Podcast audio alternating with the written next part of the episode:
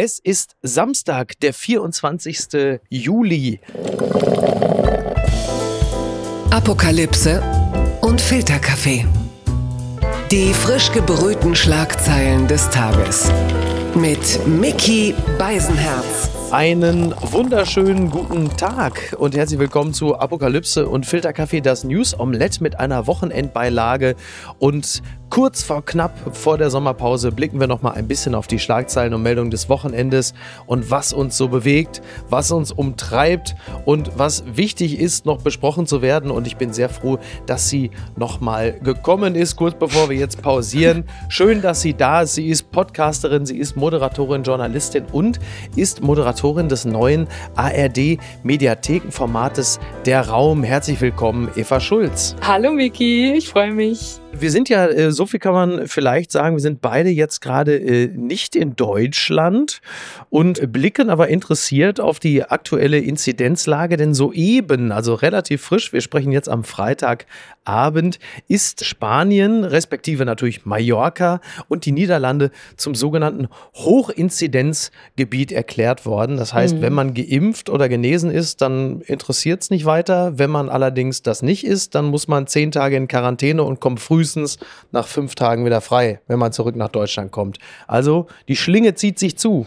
Ja, genau. Und die dritte Welle oder vierte, je nachdem, wo man ist, rollt auch an. Das ist äh, wirklich gruselig. Und ich finde es auch ehrlich gesagt gruselig, wo hier gerade überall schon wieder wild geöffnet wird, wenn gleichzeitig in den Zeitungen die, diese Graphen, die Inzidenzgrafen mhm. so hochschnellen. Ne? Das ist irgendwie, ja, verlieren wir da offenbar ein bisschen den Kopf. Wird denn überhaupt noch irgendwo geöffnet? Ich habe jetzt schon das Gefühl, dass sie langsam die Türen wieder zuziehen. Ja, oder sehr. Also ich bin ja in Österreich gerade und da ist es tatsächlich so, dass jetzt zum Beispiel ich meinen Impfausweis überall vorzeigen kann und muss, aber das erst in ein oder zwei Wochen in Kraft tritt, dass man auch 14 Tage geimpft sein muss. Also theoretisch könnte ich gerade gestern geimpft worden sein und würde hier schon alles machen können, was Ach ja so. in Deutschland anders ist und die ÖsterreicherInnen haben sich das jetzt auch so überlegt, aber setzen es erst in, in ein, zwei Wochen um, weil die Zeit haben wir ja hier scheinbar noch noch. Ist ja alles ein bisschen gemütlicher in Österreich. Ich frage mich nur, wie lange noch. Die Schlagzeile des Tages ist natürlich die, die gestern kam. Der große Zuhörer zum Tod von Alfred Biolek, um den WDR zu zitieren, Talkmaster, Fernsehkoch, Talentscout. Bio und seine Ideen haben das deutsche Fernsehen verändert. Heute ist Alfred Biolek im Alter von 87 Jahren in Köln gestorben. Das war am gestrigen Freitag. Ja, Alfred Biolek, ich äh, weiß nicht, äh, du bist ja ein paar Jahre jünger als ich, inwieweit er äh, deine Fernsehgewohnheiten geprägt hat. ähm, hast du irgendwie irgendwelche Erinnerungen an Alfred Biolek? Ja, wenn ich an Alfred Biolek denke, dann denke ich auf jeden Fall an ihn in seiner Showküche. Und ehrlich gesagt dachte ja. ich auch ganz lange, der sei Koch. Aber das war er ja gar nicht. Aber weißt du, ich bin ja 90, 1990 geboren. Das heißt, ich war so Teenagerin. Ich habe immer, wenn meine Mutter das irgendwie beim Bügeln geguckt hat, das ja. halt so mitbekommen, dass er wirklich von A bis Z die gesamte deutsche Prominenz da zum Brutzeln eingeladen hat. Und ja. jetzt habe ich erst in diesen Nachrufen ist mir nochmal bewusst geworden, wie prägend der aber auch mit ganz anderen Formaten noch für die Fernsehlandschaft war. Das heißt, das ist auch so ein bisschen bisschen mein Vorsatz für dieses Wochenende, mir das alles mal anzugucken, weil ich das tatsächlich als Teenager gar nicht richtig mitbekommen habe, sondern immer nur beeindruckt war von diesen Talksituationen, die er da geschaffen hat. Ja, im Vergleich zu vielen anderen äh, Sendungen und Showmastern, wo ähm, manches in der Erinnerung sich auch extrem verklärt ist, ähm, Alfred Biolek wirklich ein großer Innovator des Fernsehens gewesen und viele mhm. Sachen, die er sich ausgedacht hat, wie ähm, äh, beispielsweise äh, Mensch Meier. Ähm, am laufenden halt Band, das wusste am laufenden ich nicht, Band, das, das hat er genau. Kommt. Also, genau, das war seine ja. Idee. Da war er quasi Producer, aber er war ja mit Bios Bahnhof auch jemand, der wirklich ganz weit vorne hatte. Er hat unter anderem auch auch Sammy Davis Jr. zu Gast, der völlig ähm, geschwärmt hat und damit äh, Alfred Biolek dann in der Sendung stand und sagte, das sei die einzigartigste und wunderbar gemischte ja. Fernsehshow, zu der er jemals eingeladen worden sei. So eine Art Varieté-Show. Und ähm, Bio war dann ja eine äh, sehr beliebte Talkshow. Da hatte er dann auch Menschen zu Gast, wie unter anderem auch äh, Helmut Kohl beispielsweise, der aber eben halt auch in dieser Kochshow Alfredissimo zu Gast war. Und das war dann so der das war wirklich. Ja, geil. Er hat ja, ja. im Grunde genommen ja, wirklich mit den Leuten ja eine ganz tolle Gesprächsatmosphäre gehabt und dann so bei Wein, so, ah, jetzt trinken wir noch einen Rotwein, großartig. toll, Herr Kohl, nein, nein, nein, nein. Und dann sind die natürlich auch ins Reden gekommen, weil sie sich da total wohlgefühlt ja. haben. Und Kohl erzählte dann unter anderem, in dem Falle geht es jetzt doch ein bisschen mehr ums Kochen oder Backen. Der hatte dann so ein Puddingrezept mitgebracht und er sagte dann, das fing schon damit an, er sagte, also, bei Pudding, äh, das Rezept geht folgendermaßen: Man nehme 18 Eier. Damit ging schon mal los. Ja, Eiweiß ist gut für dich, Miki. ja, ja, ja, ja, ja, absolut. Aber ich fand auch, ähm, ich glaube einmal Kochen, das lustigerweise hat Böhmi doch jetzt gerade auch genauso ein Format gestartet, das eigentlich ja. äh, Biolek äh, 3.0 ist, wo er auch wieder einfach mit Promis brutzelt. Aber das äh, finde ich auch, äh, du und ich talken ja auch beide in den verschiedensten Formaten. Und ich glaube, du kommst über Kochen und Essen einfach nochmal anders an die Leute ran, weil man eben direkt am Herz und im Magen ist, so mit diesen Dingen. Und wenn die dann noch eigene Gerichte mitbringen dürfen, und ich fand auch so schön, zumindest in meiner Erinnerung ist es so, dass es ja auch so unprätentiös war. Also da wurde jetzt nicht so mega groß aufgekocht. Ich glaube schon manchmal, ne, aber es gab auch sowas wie irgendwie Tütensuppe, die dann irgendwo verrührt wurde. Und das finde ich so cool. Das gibt's ja heute kaum noch im, im genau. kulinarischen Fernsehen so. Total. Also da hat entweder Biolex selber gesagt, ich hau jetzt mal ein Liter Ketchup rein. Ne? Ja, genau. Großartig. Genau. So, und ja. dann hat er irgendwie mit Karl Dall gekocht und Dirk Bach hat dann irgendwie da, was weiß ich, tütenweise äh, Maggi Fix für Chili con Carne reingehauen und Biolek hat also wohlwollend äh, weggeguckt in dem Moment, wo es passiert ist. Helmut Berger war auch mal zu Gast. Ja, hielt sich dann einfach so, so ja, mit, mit Fingern hielt er sich dann so eine Art Telefon dann ans Ohr und sagte, hallo, ja, Alfred, für dich, New York ist dran. Was? New York? großartig, ja, großartig. Also wirklich, wirklich absolut toll und ja. ein wirklich ganz, ganz großer Innovator und, wie man ja gerne immer erzählt hat, derjenige, der auch Monty Python äh, ins deutsche Fernsehen äh, importiert hat. Alleine dafür gebührt ihm natürlich auch alle Ehre. In den späten Jahren gab es ein, zwei interessante Interviews, unter anderem in der Süddeutschen. Das war dann schon eine gewisse Art von Abgesang auch auf das eigene Leben. Da merkte man, dass er sich sich mit vielen Dingen abfinden musste, unter anderem nicht mehr nach Indien reisen zu können, nicht mehr mit Florian Langenscheidt eine Wohnung in New York zu bewohnen mhm. und halt eben auch nicht mehr kochen zu können. Aber er äh, gab die Dinge äh, des Lebens ohne Murren auf und ähm, ja, großer Mann, äh, lohnt sich sehr, äh, die Dinge sich nochmal anzuschauen, da wo sie verfügbar sind. Ja. Ganz, ganz, ganz toll. Das Kleingedruckte. Presseportal.de, eine Seite, die ich auch nicht andauernd ansteuere, meldet, kurzfristige Programmänderung mit Robert Habeck startet seit 1 am Dienstag, 27. Juli, seine Sommerinterview-Reihe. Und in dieser Sommerinterview-Reihe werden Interviews geführt mit den Spitzenkandidaten der Parteien, also Olaf Scholz, Armin Laschet, Christian Lindner in den nächsten Wochen. Aber es beginnt mit Robert Habeck. Und da kommt jetzt natürlich die erste Frage, äh, ne? Hat Sat1 nicht schon genug Probleme? Können die sich jetzt auch noch ein Interview mit Olaf Scholz leisten? Aber vor allen Dingen die Frage, äh, warum Robert Habeck? Also soweit ich weiß, ist ja die, also die Kanzlerkandidatin Annalena Baerbock und die Parteien schicken, naja, also Laschet, Scholz, aber halt eben. Ja, aber dann Robert Also ich Habeck. glaube, das, das kriege ich auch mit so öffentlich-rechtlich, äh, haben wir ja auch einige Anfragen laufen an die Spitzenkandidaten und Kandidatinnen. Das ist ja einfach in diesem Jahr mal wieder ganz was anderes als bei den letzten Bundestagswahlen. Ne? Da mhm. hat die Kanzlerin aus dem Kanzlerinnenamt heraus kandidiert und hatte dadurch, glaube ich, was ich mir so erzählen lasse, so eine Gravitas von, wenn sie nicht mitmacht, dann haben ganze Formate nicht stattgefunden, weil es ja nur zwei Spitzenkandidaten ja. oder AnwärterInnen aufs Bundeskanzleramt gab. Sprich, wenn sie nicht kam, ja. konnte auch Martin Schulz nicht kommen. Also haben diese Formate nicht stattgefunden. Und sie hat sich zum Beispiel auch nur auf ein Duell eingelassen und deswegen mussten sich die vier Sender, also ARD, ZDF, Pro7 Sat1 und RTL, äh, oder vier Anstalten, sag ich jetzt mal, äh, Häuser, das immer teilen. Und das ist jetzt ja zum ersten Mal nicht so. Und jetzt sprießen wirklich diese Formate mit den KandidatInnen aus dem Boden, ja, ja. wo, glaube ich, also ich kann ehrlich gesagt völlig nachvollziehen, wenn die Parteien dann irgendwann priorisieren und sagen, wir können die Baerbock oder den Laschet ja auch äh, nicht in jedes Format schicken. Und da haben die Grünen ja ja vielleicht sogar einen Vorteil, wenn sie dann ihren äh, Habeck stattdessen schicken können. Das werden wir dann jetzt sehen am Dienstag. Wobei mein äh, spontaner Eindruck schon derjenige ist, dass äh, die Grünen jetzt gerade auch Habeck ganz gerne mal in die erste Reihe stellen. Mhm. Nach dem Zirkus, den es nun bei, bei Baerbock um verschiedene Dinge gegeben ja, hat, die wir jetzt nicht alle wiederholen müssen.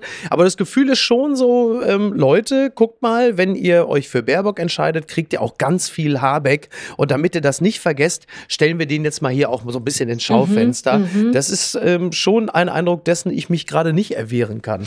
Ja, das stimmt. Da stimme ich dir voll zu. Gleichzeitig, als ich das jetzt gesehen habe, dass Sat 1 das jetzt auch startet, ich meine, die gehören ja zu Pro7. Bei Pro7 sehen wir die im September auch alle nochmal.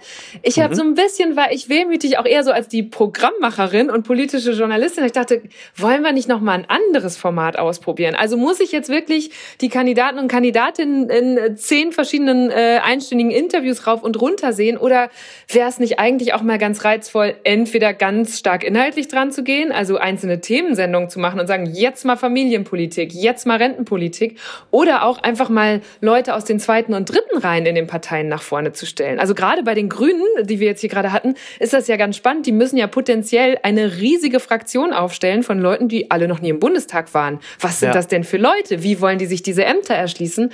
Das finde ich eigentlich auch ganz reizvoll, aber das sehe ich gerade noch nicht passieren. Also ich glaube, da hätte man eigentlich noch so viele andere Aspekte in verschiedenen Formaten beleuchten können. Umso besser, dass es da ja ein neues ARD-Format gibt, namens Der Raum von dir moderiert. Überleitungskönig! In, in, dem es ja auch die Möglichkeit gibt, nochmal ganz anders auf Politik zu schauen. Was geschieht in dieser Sendung, Eva? Ja, das war ein bisschen, stimmt, äh, der, der Grundgedanke war, dass ich natürlich auch gerne, wie du auch, äh, politische Talkshows gucke und manchmal aber das Gefühl hatte, weil die könnte man sich jetzt auch als Podcast anhören, weil da visuell jetzt gar nicht so viel los ist. Ne? Menschen sitzen in einem Stuhlkreis und dann ist es eben oft auch recht erwartbar. Also man hat ja inzwischen gelernt, dass diese Stühle fast mit Funktionen verbunden sind. Da muss immer ein Regierungsvertreter, Regierungsvertreterin sitzen, der dann Position X abfeuert und dann wird jemand ja. dagegen gesetzt und so weiter. Und dann sind diese Positionen in so einem Konkurrenzkampf, aber es führt am Ende nicht dazu, dass die irgendeinen Kompromiss finden oder auf neue Gedanken oder Ideen miteinander kommen. Ja. Und das hat mich irgendwie immer gewurmt. Also ich finde, es hilft schon, sich selbst eine Meinung zu bilden, aber da kann man doch noch mehr verlangen von diesen Leuten, die da sind. Und das war so ein bisschen die Grundidee, was wir jetzt machen, ist, dass wir auch vier Gäste und Gästinnen einladen, aber ich sperre die ein. Und zwar in einen Raum, bisschen so wie so ein Escape Room eigentlich. Wir gestalten den für mhm. jede Folge neu, immer passend zum Thema. Und dann müssen sich die Leute da durch so verschiedene spielerische Herausforderungen durchspielen. Und zwischendurch wird natürlich auch diskutiert. Es geht um verschiedene Aspekte der Themen. Jetzt haben wir in der ersten Folge über Fleischkonsum äh, viel und hitzig diskutiert und versuchen das da mal so ein bisschen anders aufzuziehen. Ja, also Politiker, die in einen Raum gesperrt werden, da äh, kriegen natürlich jetzt ganz viele so eine gleich so, eine, so einen feuchten Glanz in den Augen und sagen, auch Mensch, das ist aber eine schöne Vorstellung. Die müssen ja auch nicht zwingend alle wieder rauskommen. Ähm, aber sind wir beruhigt, nach der Bundestagswahl werden wir ja möglicherweise einigen äh, nicht mehr wieder begegnen. Was glaubst du, welcher Person wir nach der Bundestagswahl nicht mehr wieder begegnen werden? Oi, ähm, ein paar Leute kandidieren ja gar nicht mehr. Warte mal, wem begegnen wir denn nicht mehr wieder, außer der Kanzlerin? Wobei da bin ich ja richtig gespannt, ob wir der wirklich nicht mehr begegnen. Das, äh, oder ob, also da gibt's ja ganz verschiedene Thesen so im politischen Berlin. Die einen sagen, die wird jetzt das nächste super große Amt annehmen, irgendwie zu UN oder so. Die anderen sagen, nee, die mhm. geht jetzt und macht sich einen lauen Lenz. Da hat sie doch auch neulich das Interview gegeben und gesagt, da werden ja erstmal die Augen beim Lesen zufallen. Ja, ähm, das ist doch toll ja, gewesen, ne? oder? Das war ja. in den USA. Ähm, ja, also ich glaube, das, das gibt's ja jetzt schon, diese Abgesänge, dass wir die alle am meisten vermissen werden. Ich glaube, das hängt natürlich auch ganz stark vom Nachfolger oder der Nachfolgerin ab. Mal sehen. Ja, da gibt's ja, gibt's ja den einen oder Wen hast du denn auf Kandidaten. der Liste? Was glaubst du denn, wen wir nicht mehr sehen? Der jetzt oder die jetzt vielleicht noch sicher ist, dass sie wieder reinkommen? Ja, ich meine, der billigste, der billigste äh, Gedanke ist natürlich immer Andi Scheuer. Mhm. Aber bei dem habe ich mittlerweile das Gefühl, den werden wir in den nächsten 30 Jahren an verschiedensten Stellen ja. immer wieder erleben. Ähm, von daher, tja, Gute Frage. Ich weiß es auch nicht. Äh, schwer zu sagen. Also ich glaube, wir werden äh, sowohl Markus Söder als auch Friedrich Merz in mhm. den nächsten Jahren noch in gewissen Funktionen sehen. Äh, und auch Friedrich Merz wird uns nicht erspart bleiben, da bin ich mir relativ sicher. Ja, der gibt einfach nicht auf. Das hat mich überrascht. Heute, also wir nehmen am Freitag auf, aber heute, wenn es ausgestrahlt wird, ist die Pride Parade in Budapest. Die Deutsche Welle schreibt, Ungarns Anti-LGBTQ-Gesetz. Wir haben Angst, alles zu verlieren. Ungarns Regierung will mit einem Gesetz Kinder vor Themen wie Homosexualität in Anführungsstrichen beschützen. Kulturschaffende fürchten Zensur. Einige verlassen nun das Land. Es ist ja äh, auch Christopher Street Day in Berlin. Mhm. Ich war überrascht, als ich den Termin las, Pride Parade in Budapest. Das ist für mich mittlerweile fast auf einem Level, als würde man irgendwie eine Pride Parade in, äh, in Riyadh abhalten. Ja. Also ich finde es wirklich sehr mutig. Ich hoffe wirklich für alle Beteiligten, dass das auch weitestgehend friedlich über die Bühne geht.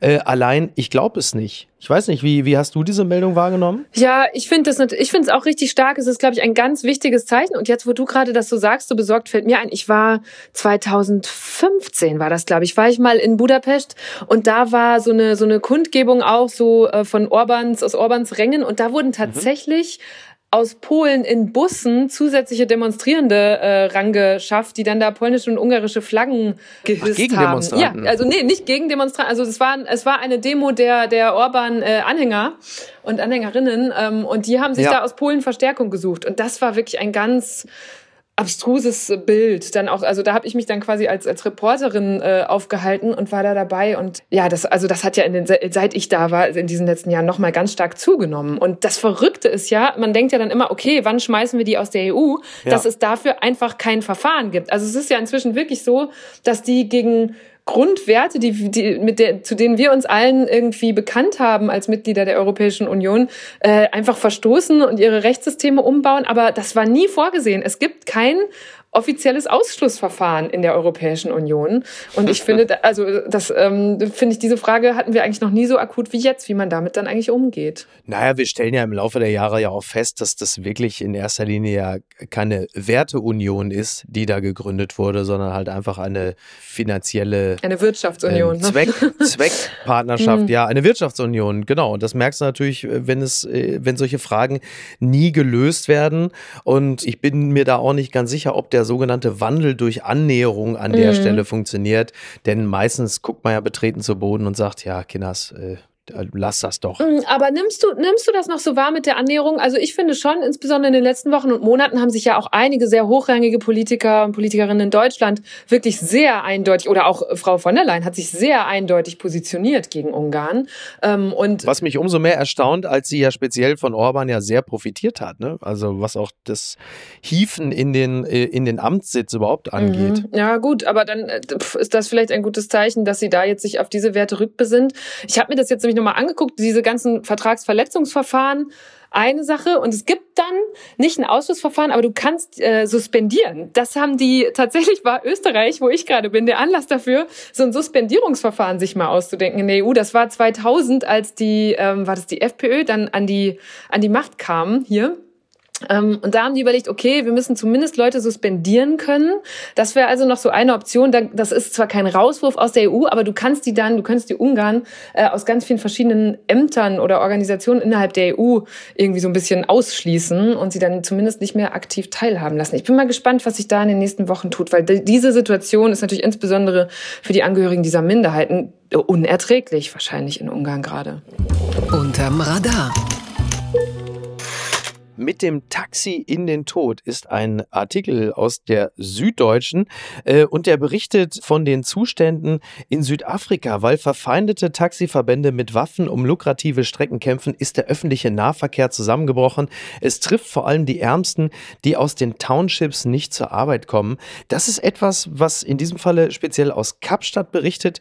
Das war mir überhaupt nicht bewusst, was da gerade los ist. Also ähm, es sind 23 Menschen in der Region Kapstadt Kapstadt im sogenannten Taxikrieg ums Leben gekommen. 81 im laufenden Jahr. Manche Opfer waren Fahrer verfeindeter Taxiverbände, andere unschuldige Fahrgäste, Frauen und Kinder. Die Taxiverbände haben wegen der vielen Schießereien fast alle ihre Fahrer angewiesen, zu Hause zu bleiben, bis ein nachhaltiger Waffenstillstand in Sicht ist. Ja, Das ist wirklich absolut irre. Das heißt, man ist sich dort, also es, es ja. gibt halt einfach kein vernünftiges Vergabeverfahren über Lizenzen und Strecken, die Taxifahrer oder Taxiunternehmen äh, äh, entsprechend befahren. Und deswegen gibt es halt einen blutigen Krieg um die besten Routen. Es ist halt einfach alles wirklich komplett irre und äh, ja. die S-Bahn in der Region kannst du komplett vergessen. Also es ist Kabeldiebstahl, Brandstiftung, ja. Korruption. Das heißt, die Leute kommen teilweise aus den Outskirts nicht mehr in die Stadt hinein hinein, um dort dann beispielsweise zu putzen oder so, weil es zu gefährlich ist. Busfahrer, Taxifahrer werden erschossen. Ja. Absolut irre. Uberfahrer, Uberfahrer auch. Ne? Genau, Weil, also ja.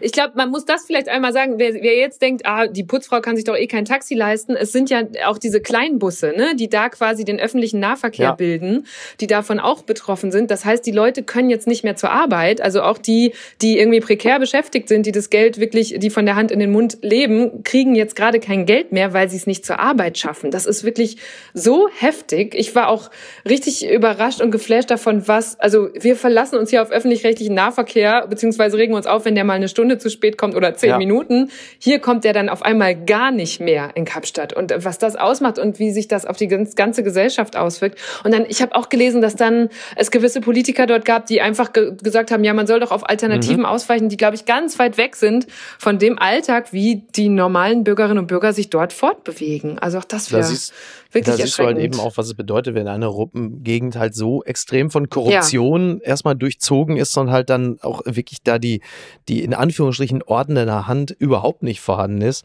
Und das ähm, relativiert ja auch immer ein bisschen das, äh, worüber wir uns in unseren Breiten so beschweren. Und äh, da hilft da manchmal ein bisschen der Blick ins Ausland, um äh, sich dann doch darüber zu freuen, äh, dass die Bahn vielleicht auch nur zehn Minuten zu spät kommt, aber man vielleicht nicht unbedingt erschossen wird, wenn man sie nimmt. Ne? Ja. Die unbequeme Meinung kommt wie üblich von Harald Schmidt. Das Redaktionsnetzwerk Deutschland hat ihn interviewt. Äh, Harald Schmidt, Doppelpunkt, ich bekenne mich jetzt zur Rolle des alten weißen Manns. Ich äh, sag's mal so, die Zeiten scheinen vorbei dass ich mir für das große Harald Schmidt-Interview die Zeit kaufen musste. Ähm, jetzt kommt im Zweifel auch das Redaktionsnetzwerk Deutschland vorbei und ich kann es dann digital lesen. Ich sage aber auch klar als äh, Fan äh, von Harald Schmidt. Macht es mir natürlich trotzdem immer unglaublich Freude, ihn äh, zu lesen und auch äh, seine Provokationen halt auch gegen die moderne, aufgeklärte Welt macht mir natürlich einfach wahnsinnig Spaß, wenn er so diverse Antworten gibt, wenn es alleine nur ums, ums Traumschiff geht, wenn er sagt, während der äh, Pandemie äh, hat er dann gesagt, naja, also ähm, die, die haben ihn gefragt, ob er nie aufs Traumschiff gehen will. Und äh, da hat er gesagt, als die nach Emden oder Bremerhaven verlegt wurden, habe ich gesagt, ruft an, wenn wir wieder nach Neuseeland fahren. Nichts gegen diese beiden wunderbaren Städte. Nur ist es halt kühl da oben im Januar. Und was auch sehr schön war, es ging ums Impfen, weil Harald Schmidt ist noch umgeimpft. Und dann wollten die Interviewer natürlich wissen, na Moment mal, ist der nicht womöglich Impfgegner? Und dann sagt er, ich bin absolut kein Impfgegner. Ich bin nur keiner, der morgens schon vor der Tür liegt, wenn der Arzt um 8 Uhr öffnet, damit er um 5 vor 8 geimpft werden kann. Wenn es dringend braucht, für den lasse ich gerne den Altruisten raushängen. Nimm doch meine Dosis.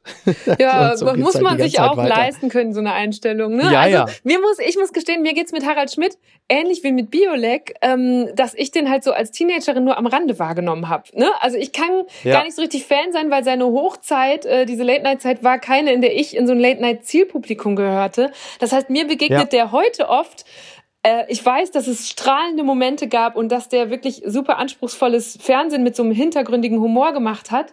Aber äh, mir begegnet er jetzt, wenn ich mich manchmal auf meine Podcast-Gäste vorbereite. Ich hatte vor einiger Zeit Nora Tschirner zu Gast und es gibt wirklich mhm. Ausschnitte, die kann man nur noch mit Cringe beschreiben, Miki, weil er damals die junge Nora Tschirner so merkwürdig interviewt hat und ihr so auf eine Art zu nahe gekommen ist. Das könnte und dürfte man heute so nicht mehr machen. Und ich bin dann so ein bisschen, wenn er jetzt sagt, ja, ich bin gerne der alte weiße Mann, ich, das passt nicht zu der Idee für mich von jemandem, der eigentlich für hintergründigen Humor steht, dass er jetzt so oberflächlich damit kokettiert. Also ich würde mir eigentlich wünschen, dass er einmal hinterfragt, ja, woher kommt denn dieses Klischee, das ja selbst mich, also Eva jetzt gerade nervt. Ich will damit auch nicht mehr um die Ecke kommen, von irgendwie ja. alte weiße Männer alle in einen Topf zu werfen. Aber ich würde einfach richtig gern hören, dass Harald Schmidt nochmal auftritt und da irgendwie äh, ein bisschen äh, um zwei Ecken weiterdenkt und dann einen Witz drüber macht. So, das fände ich viel cooler. Ja gut, er hat natürlich, er hat natürlich äh, damals extrem vom Tabubruch äh, gelebt. Mhm. Das, er sagt ja selber in einem Interview auch, das wäre heute in der Form so einfach auch gar nicht mehr möglich. Da bin ich äh, mir ehrlicherweise auch ziemlich sicher, weil du willst ja. jetzt auch nicht jeden anderthalbten Tag der Hashtag des Tages sein.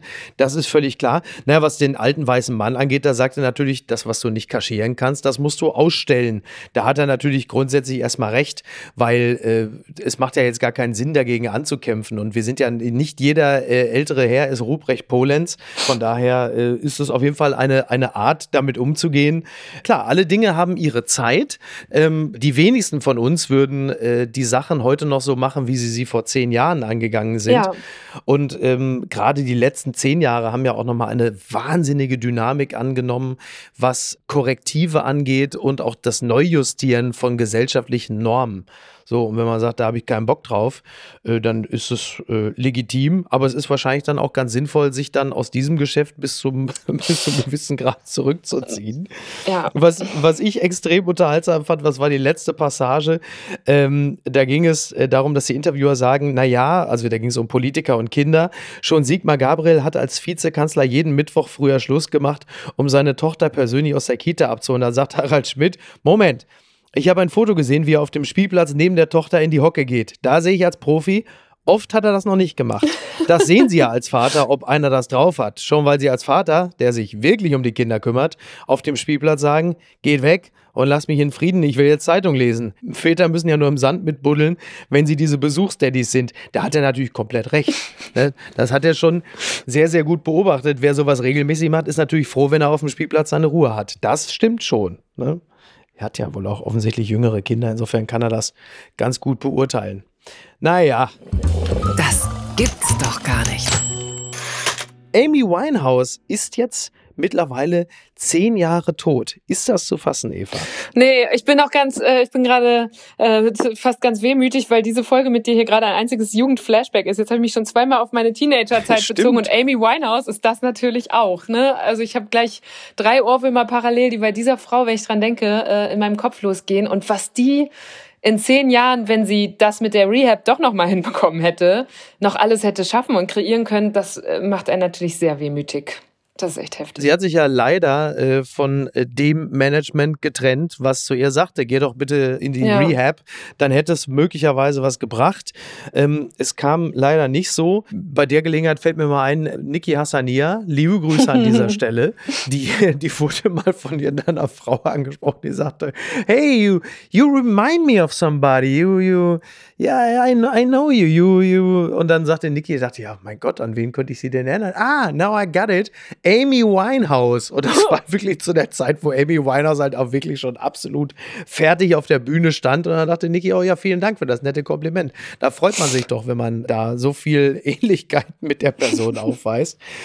Ähm, in dem Zusammenhang fällt mir gerade ein, es gibt jetzt eine Meldung von Variety, dass es wohl demnächst ein großes Konzert von Whitney Houston gibt. Bitte jetzt nicht erschrecken. Zombie-Konzert. Ja, so, so, genau, ja, aber so ein bisschen ist es so, denn äh, heutzutage werden die Toten ja gerne wiederbelebt äh, via Hologramm. In dem Fall ist es auch so. In Las Vegas tritt Whitney Houston dann als äh, Hologramm auf. Und das ist natürlich ein bisschen gruselig. Wir haben das ja ähnlich schon erlebt mit dem Vater von Kim Kardashian auf dem 40. Mhm. von ihr. Äh, Tupac Coachella auch schon lange her. Aber Whitney Houston soll jetzt dann irgendwie das ganz große Konzert in Las Vegas spielen.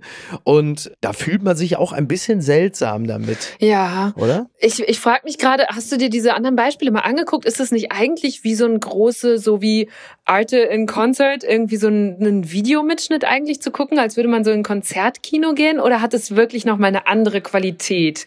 Also ist es dann so ein bisschen 3D-iger, okay, ja, aber wahrscheinlich schon, ne? Es fühlt sich doch nicht an wie ein echtes Konzert oder ist dann ist Whitney das Hologramm und sind da ganz viele Tänzerinnen und Tänzer drumrum? Wie muss man sich das ja, vorstellen? Ja, die machen, okay, also wie ja, so eine genau, Musical-Show genau. mit ja, so drumrum.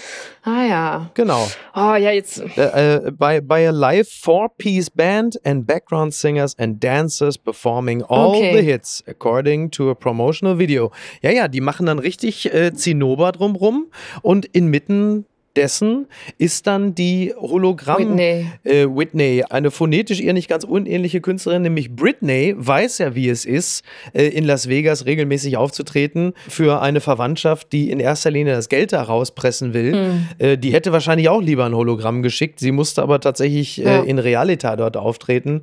Es, es, es bleibt am Ende immer ein bisschen äh, tragisch und wir, wir können eigentlich immer nur für alle Künstler und Künstlerinnen hoffen, dass sie ein Umfeld haben, das sich auch um die körperliche und geistige Gesundheit von ihnen kümmert und sie nicht auf Bühnen schickt, egal in welcher Verfassung, nur um noch den letzten Cent rauszupressen.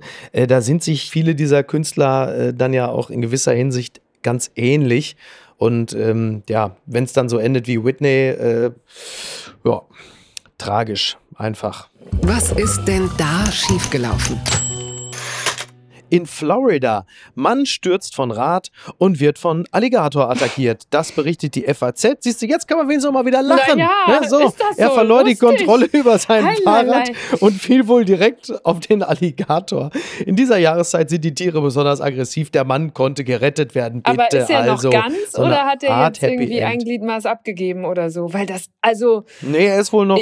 Er ist wohl noch ganz, also nach allem, was man so hört. Er ist halt doof gelaufen. Der ist mit dem Fahrrad äh, äh durch den Halpatioki Regional Park in Stuart unterwegs, ist er dort gewesen. Und dann hat er die Kontrolle über sein Rad verloren. Und jetzt ist ja in der Regel so, dass man so als Radfahrer denkt, ja, was eine Scheiße. Jetzt falle ich mit dem Rad hin, schlimmer kann es nicht und kommen. Und dann liegt da was im Busch. Bei ihm war es ein bisschen blöd. Er ist ins Wasser gefallen und direkt auf den oh. Alligator, wo man auch denkt, also...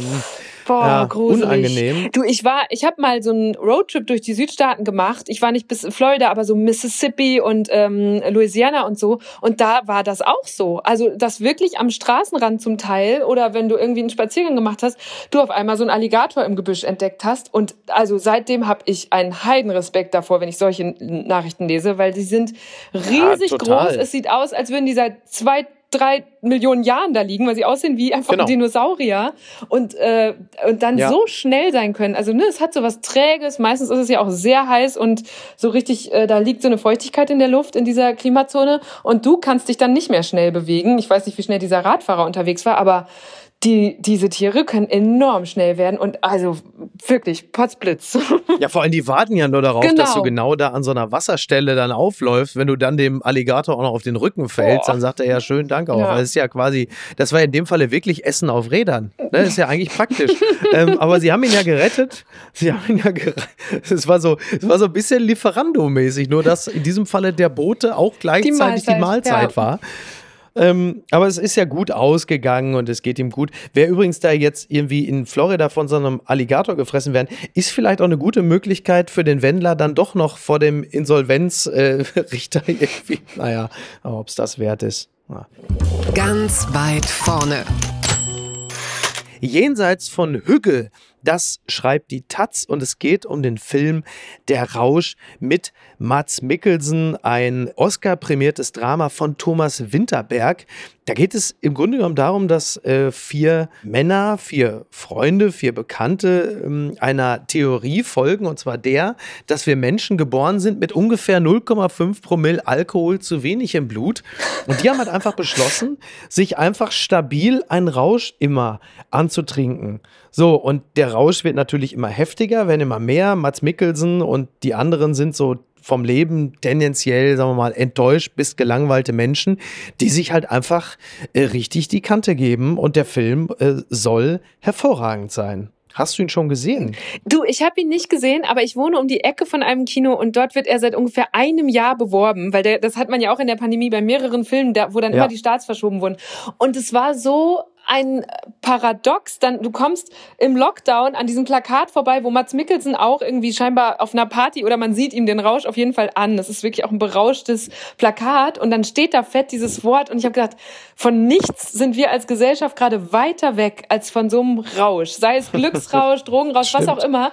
Und deswegen war das für mich jedes Mal so ein ganz äh, merkwürdig und denkwürdiger äh, Moment, dort vorbeizulaufen. Und ich möchte wirklich, wirklich gern diesen Film sehen, ähm, weil ich den Plot ja auch großartig finde. Also die Vorstellung, dass da vier gestandene Männer äh, sich in so ein Experiment begeben, ist so ein bisschen wie so ein äh, intellektuelles Hangover, klingt es. Eine intellektuelle Version davon. Ja. Aber ja, ich weiß nicht, Miki, wann hattest du denn deinen letzten Rausch? Gab es da in der Pandemie oder danach noch einen oder liegt der bei dir auch so lange zurück? Ich bin ja jetzt gerade hier äh, unter Freunden in Italien. Ähm, ich äh, mache diesen Podcast im Grunde genommen in einer Rauschsenke, möchte ich mal sagen. Also ich befinde mich gerade so zwischen Rausch 1a und 1b. So. Und, aber so Immerhin, richtig, wenn du sie noch zählen kannst, ist es, glaube ich, noch kein richtiger Rausch.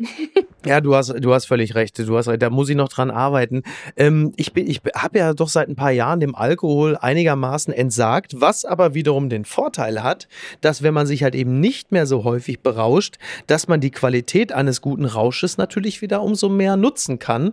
Und äh, das weiß ich schon sehr zu schätzen. Ich war vor ein paar Tagen äh, noch netterweise in Sizilien und da habe ich einfach, weil ich es konnte, morgens um 10 schon mal einen richtig schönen Gin Tonic getrunken und dachte noch so, was machst du ja eigentlich? Was ein Quatsch. Und dann plötzlich kickte der so ganz leicht rein. Ich wurde beim Lesen meines Buches äh, ein wenig müde und nickerte dann so weg wie Angela Merkel, äh, so wie sie sich die Rente vorstellt. In der Rente, ja. Ja, und das war wirklich ganz fantastisch. Ansonsten kann ich einem, also ein schöner Rausch, der so eine, so eine leichte Duseligkeit ist, äh, kann ich wirklich nur dringend empfehlen. Man sollte es nur nicht zu häufig machen. Oder um meine Mutter zu zitieren, weil ich privat auch mal so im engsten Familienkreis auch manchmal so ein bisschen meckerig sein kann oder bollerig, speziell meine Mama kriegt es dann ab und zu ab, dann sagte sie vor ein paar Jahren irgendwann mal zu mir, du musst mehr trinken, du bist dann immer viel netter. da dachte ich, auch, okay. Ja.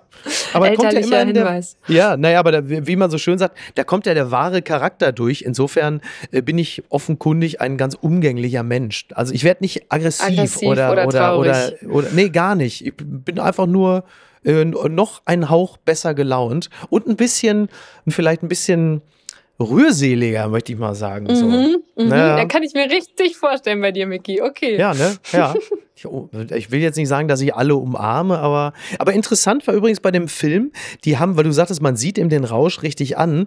Äh, es ist ja so, die haben natürlich stocknüchtern gedreht. Die waren null betrunken mhm. beim Dreh des Films. Die haben sich aber darauf vorbereitet. A, die Schauspieler, die Darsteller haben sich eine Weile in so eine Hütte quasi eingeschlossen und sich wirklich richtig betrunken, um sich gegenseitig zu studieren, wie so die Manierismen sind, wie ist so die Physiognomie, wenn die betrunken sind, um sich das ein bisschen drauf zu schaffen. Und die haben sich ganz viele Videos von besoffenen Russen angesehen. Finde ich auch. ist natürlich Dafür sind diese Videos also gut. Ja, Wenn man den Leuten immer sagt, macht betrunken keine Fotos, aber Mats Mikkelsen profitiert davon, dann hat das ja doch noch was Gutes. Genau, genau. Eine Sache sei noch angemerkt, weil das wirklich eine, eine Note ist des Filmes, die mich sehr berührt hat. Es ist so, dass im Abspann des Filmes steht für Ida. Und Ida ist die 19-jährige Tochter des Regisseurs, die eigentlich in dem Film eine Rolle hätte übernehmen sollen und zu Beginn der Dreharbeiten bei einem Autounfall gestorben ist. Oh die Mutter ähm, der, der Tochter hat überlebt, aber die Tochter eben nicht.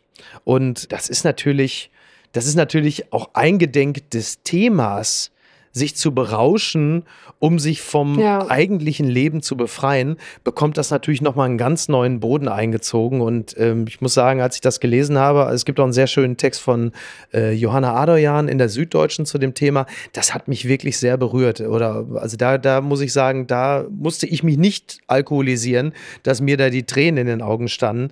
Also wirklich, wirklich nochmal noch mal was ganz Besonderes zu dem Thema. Aber ja, ich glaube, auch ohne diese Informationen äh, kann man den Film gucken. Und ähm, Thomas Winterberg, sowieso fantastischer Regisseur, also äh, Filme wie Das Fest oder Die Jagd, äh, wirklich herausragend. Und der Rausch werde ich mir mit Sicherheit ansehen, sobald ich äh, wieder auf deutschem Boden bin. Und dann vielleicht auch noch Corona, liebe Grüße, äh, die Kinos dann noch geöffnet sind. Ne? Ich habe allerdings auch nicht vor, erst im Oktober wieder nach Deutschland zurückzukehren. Also von daher. Ähm, rechne ich mir dann auch gute Chancen aus. Und was schreibt eigentlich die Bild?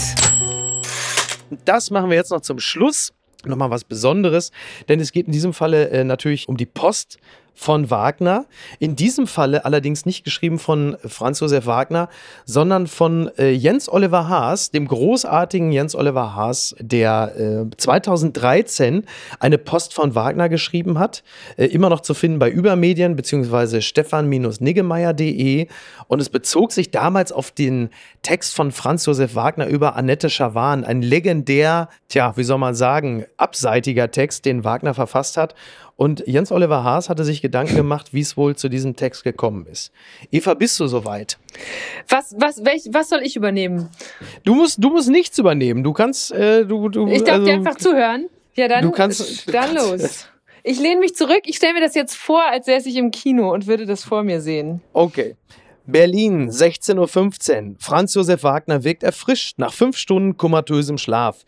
Das Sodbrennen ist heute mal erträglich und die Stimmen im Kopf schweigen noch. Er lächelt. Sein Arzt hat ihm gesagt, dass er wohl bald eine neue Niere braucht. Aber bis dahin funktioniert der Aquarienfeinfilter von Obi sehr gut. Beschwingt öffnet sich Wagner eine gute Flasche französischen Landwein. Ein feines Tröpfchen von 2011, gute Lage, nicht zu viel Tannin. Vorsichtig gießt er das Weißbierglas voll und setzt sich an die Schreibmaschine.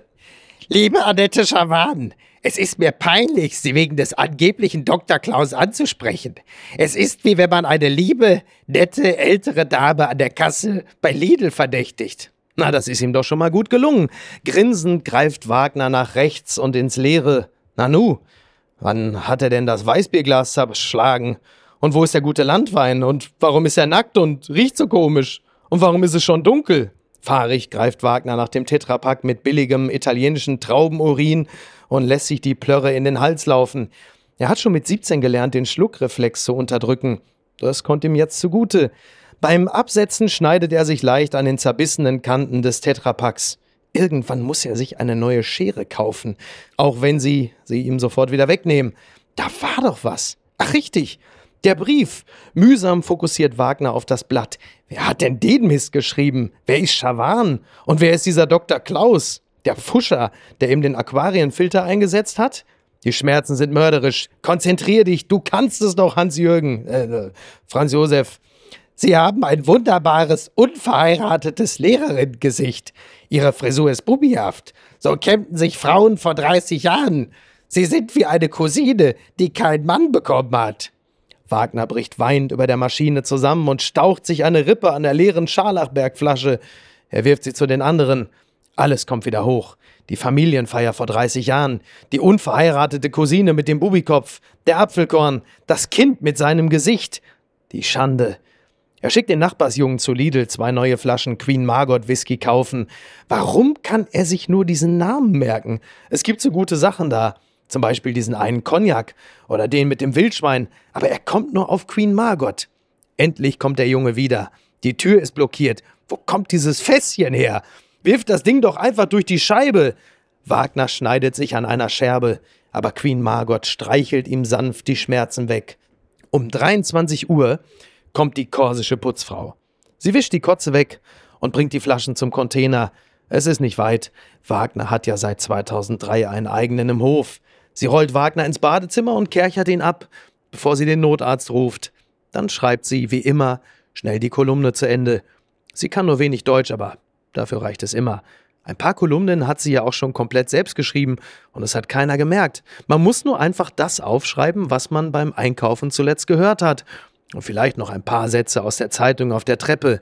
Wenn es zu lang wird, streicht der Drucker einfach was weg. Wahrscheinlich essen Sie gerne Ziegenkäse. Ich glaube nicht, dass Sie eine Betrügerin sind. Wissenschaftler müssen untersuchen, ob ein Doktortitel ein Ersatz für Liebe ist. Fuchs auf Schwanenjagd im Kanal erfroren. Melanie mag ihren Popo. Herzlichst, Ihr Franz Josef Wagner. Ja, vielen Dank, siehste Eva. Haben wir noch was gelernt heute. Ja, und ich fürchte, das Wort Traubenurin wird mir jetzt auch bis zu meinem nächsten Rauschen nicht mehr aus dem Kopf gehen. Ja, so, herzlichen Glückwunsch äh, und schönen Dank an Jens Oliver Haas für diesen, äh, für diesen Evergreen, möchte ich mal sagen. Und die ganze Wahrheit hinter Franz Josef Wagner. Eva, wir werden uns jetzt einfach mit ungefähr äh, 1000 Kilometern Entfernung einfach separat berauschen, würde ich vorschlagen. und die Bundesbehörde für jugendgefährdende Schriften und Audioformate hört an dieser Stelle jetzt einfach mal weg. Wir sind ja auch schon beide wir erwachsen. Auch wenn uns ein paar Jahre trennen, wie wir in der heutigen Folge wieder mal festgestellt haben. Ja, wirklich. Aber gut, ich wünsche dir jetzt einfach gute Erholung und eine gute Zeit bei welchem Drink auch immer. Schönes Wochenende. Dankeschön. Ich bin gespannt, was Jakob Lund so auftischt. Ne?